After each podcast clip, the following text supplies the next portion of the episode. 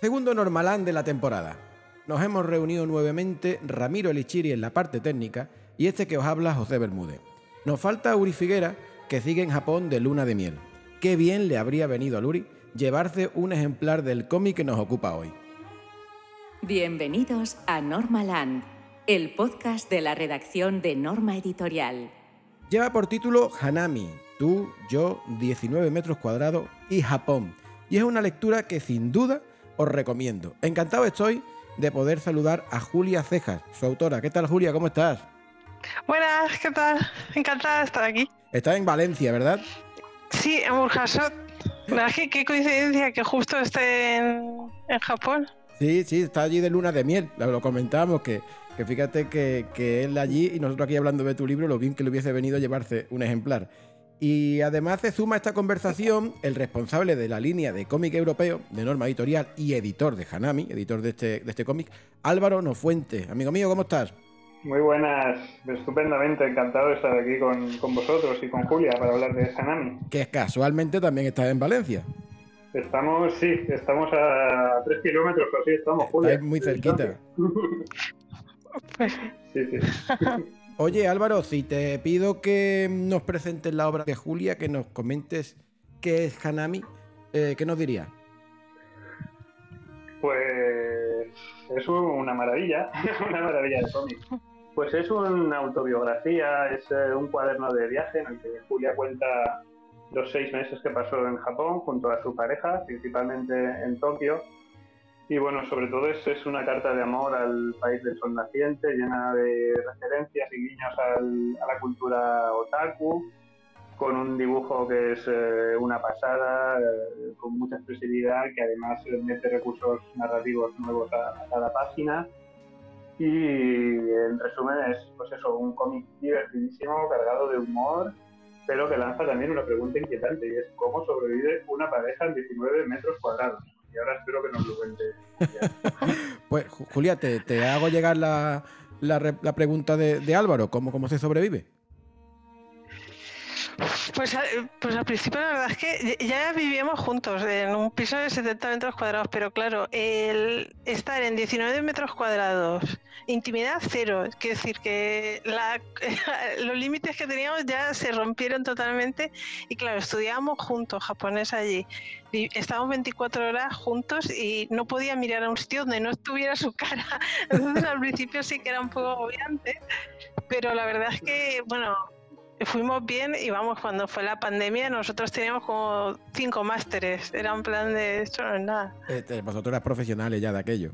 Sí, sí, sí, ya estábamos acostumbrados, teníamos hasta, podíamos no vernos incluso, ya era como uno en una habitación y otra en otra habitación, eso era un lujo ya. Ya imagino. Oye Julia, ¿y cómo, cómo se os ocurrió o cuándo decidisteis hacer este viaje que permitiría instalaros en Japón? Y luego, ¿cuándo tú decidiste retratarlo en un, en un cómic? Pues el asunto fue que eh, yo gané una beca uh -huh. eh, de, de, bastante dinero. Eh, lo que pasa es que justo fue como la crisis de 2008 y se retrasó el que me dieran ese dinero. Entonces, al final conseguí ese dinero y por otra parte... a Mark le habían despedido de su trabajo como ingeniero de caminos y le dieron su finiquito y claro, teníamos todo ese dinero y dijimos... Allá que nos vamos, ¿no? Ahora o nunca, claro, porque nunca... Habrá que gastarlo, habrá que gastarlo. decíamos, no vamos a tener tanto dinero ni, ni ser tan libres, porque Mark empezó a componer, yo estaba dibujando y es en plan, podemos trabajar en cualquier sitio, no tenemos hijos, no tenemos mascotas, y dijimos, ahora o nunca. Y, y nada, Sí, después lo del cómic pues fue eh, cuando llegué, ya le estaba dando vueltas y eh, David de Barleby me propuso una exposición y dije, pues mira, voy a hacer, hice ilustraciones y alguna historia corta. Y la verdad es que porque yo había intentado hacer eh, cómics míos, pero es que me enredaba un montón. Empezaba a meterle lore, empezaba a meter que si ciencia ficción, más fantasía, más no sé qué, más no sé cuánto, y al final no pasaba de guion porque ya era, digo, esto que son siete tomos. O... y, y esto, que era algo así, que era tan mío, que era contar lo que me había pasado y que podía hacerlo con historias cortas y que podía cambiar como yo quisiera. El lenguaje visual, el lenguaje narrativo, la verdad que fue muy divertido. Y la verdad es que te quedó un, cómic que, Álvaro y yo hemos tenido ocasión de comentarlo, él me lo decía durante el proceso de, de producción de la obra, que desde el punto de vista comercial es un caramelito, es un regalo, porque es una obra que tiene un público potencial muy amplio.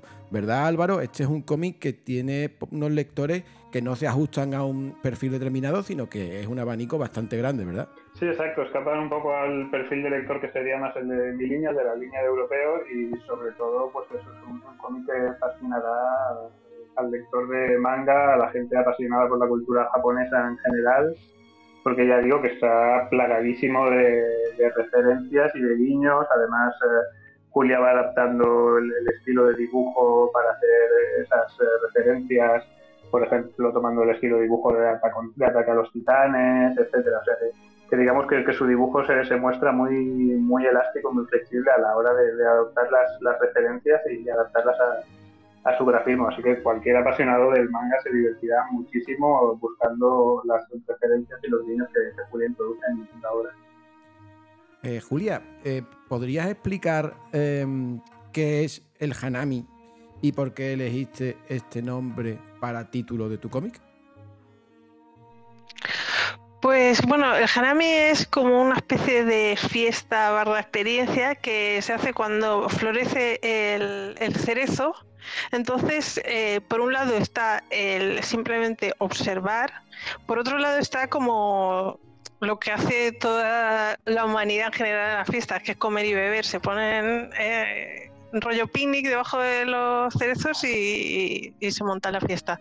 Pero a nivel más global sería simplemente como observar una belleza, porque es que eh, es, es como algo muy frágil es eh, la flor, si llueve, que además es una temporada que puede llover perfectamente, si llueve puede durar un día. O sea que mm, es extraño cuando estás en Japón porque están un poco obsesionados con el hanami. Eh, en plan, falta X tiempo para el hanami. Han salido ya las predicciones de cuándo va a ser el hanami según el... ¿Has visto el hanami? O tienes que ver el hanami, es una pasada el hanami. Claro, y a lo mejor cuando llegas allí eh, cuando lo vives, estás tan expectante que te desinfla un poco. Es en plan, bueno, sí, son unos árboles que les han salido flores y ya está. Esto era el, el famoso Hanami, como el chiste del chimpum. Pero. En España también tenemos flores. Sí, claro, claro, era en plan, ah, sí, pues bueno. Pero lo cierto es que pasan los meses y después recuerdas y dices, ay, qué bonito era el Hanami, ¿eh? ¿te acuerdas qué bonito era? Y entonces eso, eso hice una historia a base de eso, que era el misterio del Hanami que está ahí, y es un poco esa, esa sensación de no entender, pero aún así te dejas arrastrar y dices, vaya, es algo que, y aparte el, Hanami lo, elegiste no solo como título, sino como motivo de portada, que te quedó una portada preciosa. Eh, ¿Verdad Álvaro? Yo creo que es uno de los elementos mm, de, que, digamos, de entrada llaman muchísimo la atención. Pues eso, que sí que la, la, me parece muy, muy bonita, muy, muy elegante. Tiene un puntito también a estampa japonesa, pero eso, como, como utilizar las flores para ocultar los rostros de la gente y encuadrar, a los dos protagonistas. Es, un recurso muy, muy, bonito, la verdad. Elegí sobre todo los colores del cómic pasado también en el Hanami, que es el contraste sobre todo del, de la flor contra el cielo, que es un poco típico y, y se notan más esos colores en la portada. El azul eh, eh, se aleja un poco del concepto, pero quería un azul que tuviera, porque ese entre azul parece como un poco violeta y parece que le da como un poco más de tonalidad, pero vamos, en la portada se ve como más los colores del contraste de, de la flor contra el cielo.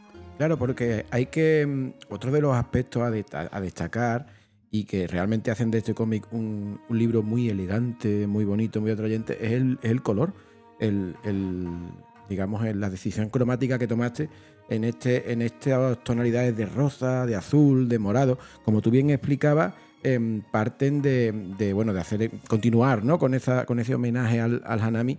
Eh, te, resultó complicado llegar a, este punto del color, tomar esta decisión, o lo tuviste claro desde, desde el inicio? Eh, tenía claro eh, que quería que quería que fuera bitono, aunque al final es un falso bitono. Y, y, le estuve dando vueltas, porque es que quería centrarme más en. Quiero decir, eh, yo hago color, pero me, me cansa mucho, me, cuesta mucho decidir colores y, quería hacer algo que fuera más directo, más expresivo. Digo, con dos colores lo puedo hacer perfectamente y tengo un poco de rango ahí con tonalidades y centrarme más en la línea, centrarme más en la, en la narrativa.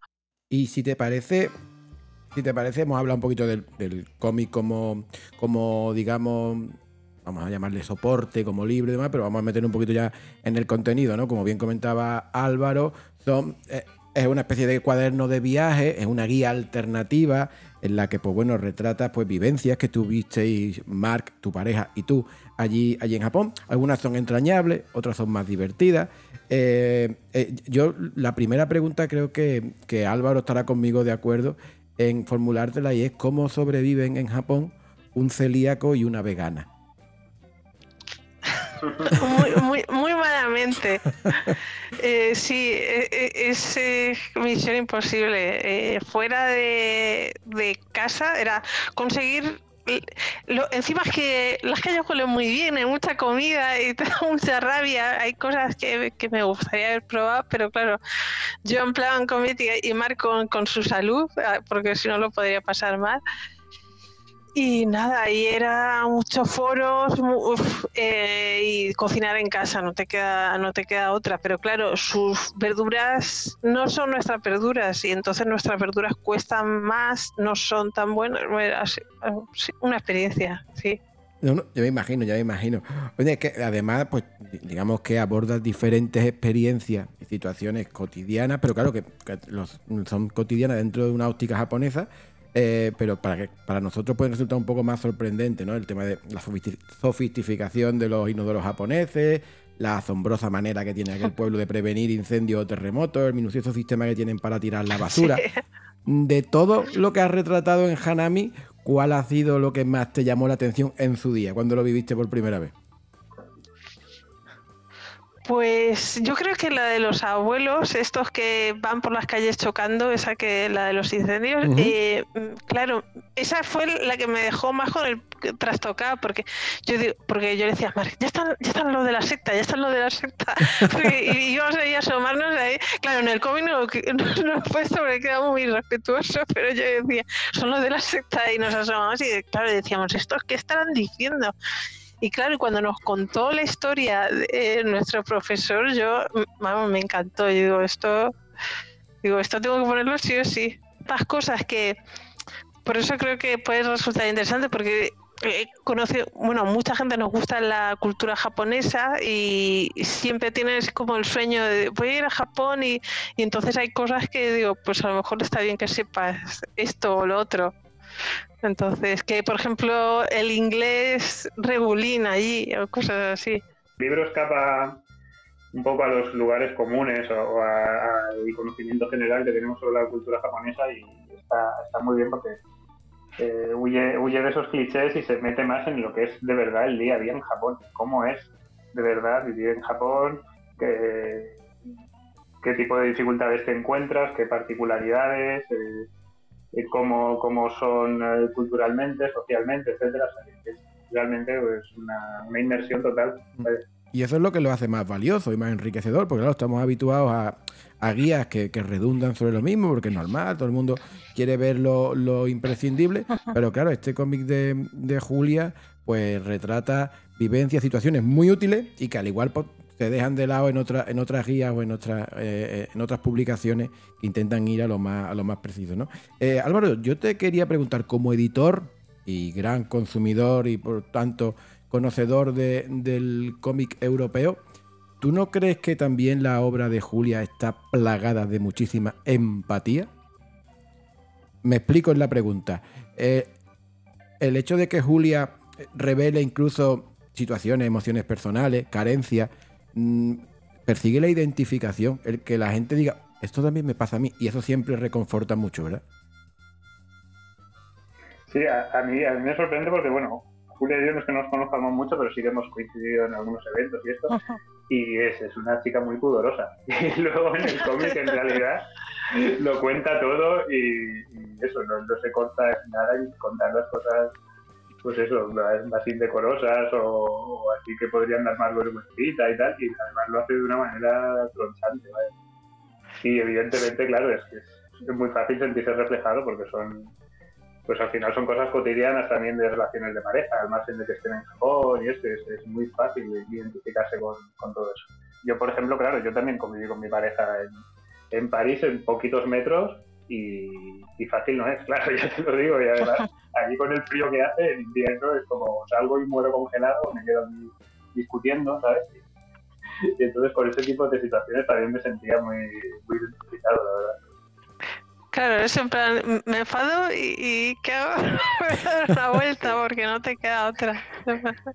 ¿Fue tu pretensión, Julia, eh, digamos, mostrar esta cercanía, esta, esta desnudez de algún modo emocional para que la gente pues, bueno, pudiera sentir esta identificación, esta, este, este sentirse próximo al, al, a lo que, digamos, en tu propia vivencia con Mark eh, exponías en, en Hanami?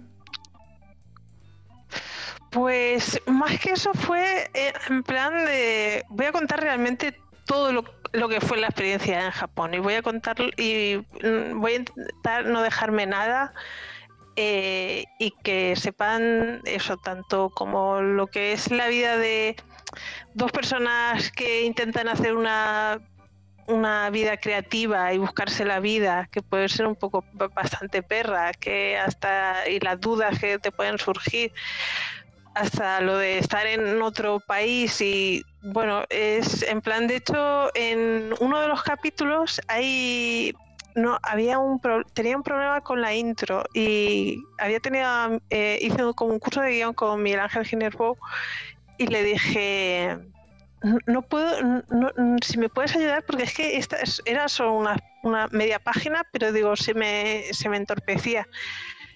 Y nada, y me ayudó y me di cuenta, digo, es que estoy intentando decir tan exactamente cómo fue, que llevarme eh, por la verdad que a veces digo, vale, eh, puedes tomarte algunas licencias pero sí, es en plan tal cual lo que sucedió. Aunque ponga que es un 95%, es casi un 99% y lo que no es verdad es ridículo.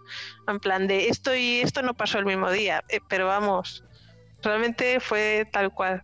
O sea, podemos decir que casi todo, salvo un 0,2% de lo que aparece en Hanami, es cierto. Sí, sí, a lo mejor eh, las cosas que no son verdad, eh, no es que haya algo que no fue verdad, sino que eso, o no coincidan en el tiempo, o realmente esto no fue en esta localización, sino que fue en otra, pero vamos, todas las historias me han pasado. Tal cual, el váter, yo salí del baño y, el chorro del váter eh, mojó el techo del. esa, es muy esa es muy divertida, ¿eh? si, te, si te pilla, te mata, vamos. Es que yo lo, pasé fatal. Cuando me di cuenta de que ese chorrazo no iba a parar si yo no tocaba un botón, yo dije, vale, y ahí como un mono tocando todos los botones, ¿no? Oye, Julia, y para no, no quiero revelar mucho del contenido para, para digamos, eh, eh, animar a la gente a que lo compre y lo que lo lea, ¿no? Pero sí te quería preguntar, ¿realmente no fuiste al Undokai? No fui, no fui al Undokai. si, quieres explicar qué es lo que es el Undokai, si no dejamos que la gente vaya directo al cómic.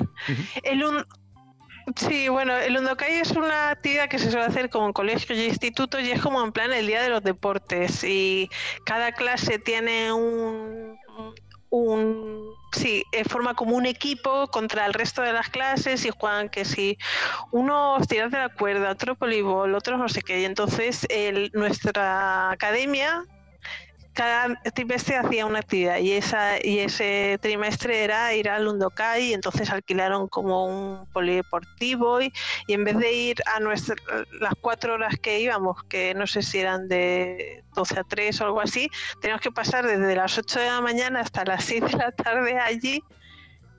Y claro, nosotros ya, yo creo que en esa época ya teníamos 33 años Y entonces, nuestra clase eran una especie de mezcla de super otakus y la otra mitad gente de Tailandia, India o, países así que de, de, Asia que lo que querían es estudiar bien japonés para ir a la universidad en Japón bueno, éramos lo contrario a lo que era un público con ganas de hacer deporte. Claro, que no tenéis 12 años, claro. No, gracias. No, no, no, digo, esto a mí, ilusión cero. Digo, digo, no, yo me quedaré en casa y adelanto trabajo y a mí. Pero claro, la profesora, y no lo puse, pero yo le dije a, que sale en el cómic la primera parte, yo le dije a mi compañera, oye, yo no voy a ir. El día del Undokai, tú di que yo que está enferma y que, yo no voy a ir. Claro, pasa el Undokai y el día siguiente la profesora. Qué vergüenza, os estuvimos, eh, te estuvimos esperando ahí preocupados por si tenías, estabas enferma. Y digo, venga, hombre, este teatrillo. y digo, digo, y yo, y ya, yo mira a mi compañera como diciendo, no le dijiste nada y mira la profesora y dice y tú tampoco fuiste Lynn y digo qué perra la Ella tampoco. Dijo, pues yo tampoco Pero sí, es. Y, que, claro, y a lo mejor te toca hacer abdominales. Y digo, ¿pero qué diversión es esa? ¿Un concurso de abdominales? Venga, hombre. Sí, sí, ya no, ya no tenemos eso. en, el cómic se ve que es, que es una actividad voluntaria a la que no te puedes negar. Vamos, o sea. Sí, como que lo plantean como algo ilusionante, en plan, mira qué bueno, vamos a hacer esto típico japonés, pero a la vez o vas o vas, porque es como que hay una presión ahí por parte de la profesora que Sí, es en plan de, tal cual. Eh, y es que el director, tienes que pensar, se ha dejado un montón de dinero. Oye, Julia, ¿y tenéis, tenéis... que hemos pagado nosotros? ¿Tenéis, ¿Tenéis, Mark y tú ganas de volver a Japón? Pues tengo que decir que Mark más que yo. Es que sí que sí, eh, sí que se nos que a ver, yo la verdad es que soy un desastre, he dejado de estudiar japonés, Mar sigue ahí al pie del cañón. Yo vamos, no sé, ya yo no me acuerdo ni contar hasta 10 y Mar eh, y Mar recuerda todo. Y lo que pasa es que sí que se nos yo ya le dije a Mar que que digo, es que claro, no quería poner nada eh, muy negativo en plan como racismo o machismo, porque digo, sería muy arrogante porque realmente no he estado en contacto con tantos japoneses. Eh, sobre todo he estado con estudiantes de otros países, pero sí como la sensación de que no te vas a poder integrar bien nunca. Y digo, sí que me gustaría volver para viajar, en plan, una semana, dos semanas, pero no, no vivir. Pero sí que hay un montón de cosas que me gustaron y que me gustaría visitar. Nos fuimos a Kioto, nos fuimos a, Me gustaría ir a un montón de sitios, sí, pero como turista. Perfecto. Bueno, pues para quien no haya estado nunca, o para quien haya estado pero quiera pasar un tiempo mayor nuevamente, eh, recomendamos muchísimo Hanami, es un auténtico manual de supervivencia. Eh, lo publicamos el día 22 de septiembre, eh, ya prontito. Y Julia, además del lanzamiento, ya hay una agenda promocional bastante completita, ¿verdad? Vas a Murcia, que es tu pues ciudad. de aquí para allá. Sí, estarás en Valencia, en Barleby, en Murcia en Siete Héroes, irás al salón del cómic de Gecho, estarás también en Splash, o sea que tienes una agenda bastante, bastante completa y todo lo que pueda salir, claro. Sí, gracias por la parte que te toca. Esto forma parte del trabajo que, que hacemos aquí. Oye, Álvaro, antes de, antes de concluir con, este episodio que hemos dedicado a Julia y a Hanami, ¿quisieras comentar algún detalle o aspecto del cómic que quizás no hayamos, en el que no hayamos recaído? Pues yo me quedo con ganas de preguntarle una cosita, que es de qué guarda mejor recuerdo y de qué guarda peor recuerdo. Por lo que acaba de decir, lo que peor ya más o menos en uh pues yo creo que sí, de lo que mejor recuerdo guardo es pasear por pasear por las calles así, porque nos pegamos unos paseos y, y ver que es que cada, parece que cada casa dice, no sé qué me voy a encontrar en, la siguiente, porque es una al lado de otra, es una tradicional, una super moderna, ahora una especie de templito o altar, ahora bueno, era, era cada vez era una sorpresa. Y después los parques son una pasada, son impresionantes de cualquier parque. Son como una mezcla de... parecen como más salvajes, pero son en plan casual, así, eh, y, y con sus puentecitos, con su... Bueno, es, es son una locura. Yo creo que sí, pasar por. Y bueno, y la gente también, ver la gente como viste y ahí impecable. Bueno, todo. Coger ideas como dibujante de por aquí por allá. Y de lo que menos. Ah, es un poco, sí, la, la, falta de comunicación. Es que es tan, es tan diferente, es tan y el idioma sobre todo y además eh, la sensación está de que por más que hables en, inglés eh, parece que les pasa como un poco aquí que entienden mejor de lo que hablan y sobre todo porque les da mucha vergüenza hablar en inglés. Entonces prefieren hacerse como en plan no te entiendo y entonces es en plan de ahí y, y, eh, y, más en, pero y entonces te quedas así como un poco descolgada de cómo, cómo, cómo me hago entender, cómo me explico. Y cuando intentas hablar en japonés también es en plan de no te entiendo, no te entiendo, porque yo creo que es parte que son vergonzosos. Muchas veces nosotros lo que optábamos era con los abuelos, eh, con los así con la gente mayor. Eh, tenía mucha menos vergüenza para, para hablar en inglés y, y bueno, eh, mira, cualquier turista que, que lo sepas y la que gente mayor tenía menos vergüenza para hablar en inglés. Sí, yo no sé si alguien nos comentó o era una suposición nuestra, pero a lo mejor de la, de la ocupación americana o algo así, que mm, no lo sé, tenían como mejor... Es curioso, es curioso. Pues nada, eh, eh, Julia Cejas, autora de Hanami, y Álvaro Nofuentes, editor de Hanami para Norma Editorial, compañero. Oye, muchísimas gracias a los dos. Oh, gracias a vosotros también. Gracias, gracias a ti, gracias a Julia y un abrazo grande y sobre todo leer Hanami, que os gustará, estoy convencido. Estoy de acuerdo, me sumo a la recomendación de Álvaro, será a la venta el 22 de septiembre. Abrazo grande para todos.